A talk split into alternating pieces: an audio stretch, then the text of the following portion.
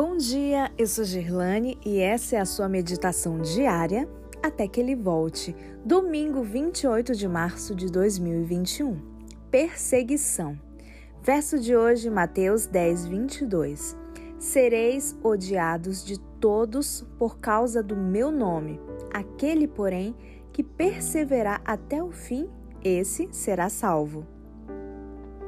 Não há necessidade de pensar que não podemos sofrer perseguição. Teremos de passar por tempos terríveis.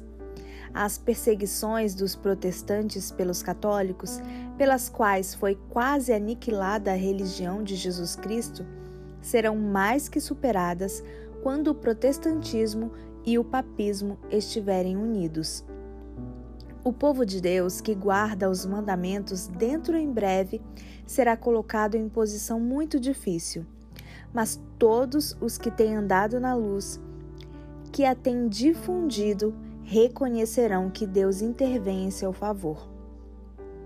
Quando tudo parecer mais proibitivo, então revelará o Senhor o seu poder aos seus fiéis quando a nação pela qual Deus tem trabalhado de maneira tão maravilhosa e sobre qual tem lançado o escudo da onipotência, abandonar os princípios protestantes e pela sua legislação der proteção e apoio ao catolicismo, no limitar a liberdade religiosa, então atuará Deus com seu poder em favor de seu povo que é fiel será exercida a tirania de Roma, mas Cristo é o nosso refúgio. Quando as principais igrejas dos Estados Unidos, ligando-se em pontos de doutrinas que lhes são comuns, influenciarem o Estado para que imponha seus decretos e lhes apoie as instituições, a América do Norte protestante terá então formado uma imagem da hierarquia romana e a aplicação de penas civis aos dissidentes será o resultado inevitável.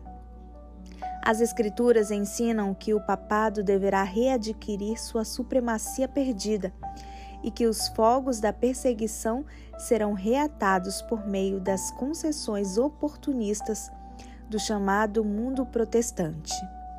Neste tempo de perigo, só podemos subsistir na proporção em que temos a verdade e o poder de Deus. A perspectiva de ser levado a perigo pessoal e aflição não deve causar acabrunhamento, mas avivar o vigor e as esperanças do povo de Deus, pois o tempo de seu perigo é a ocasião para Deus lhes conceder mais claras manifestações de seu poder.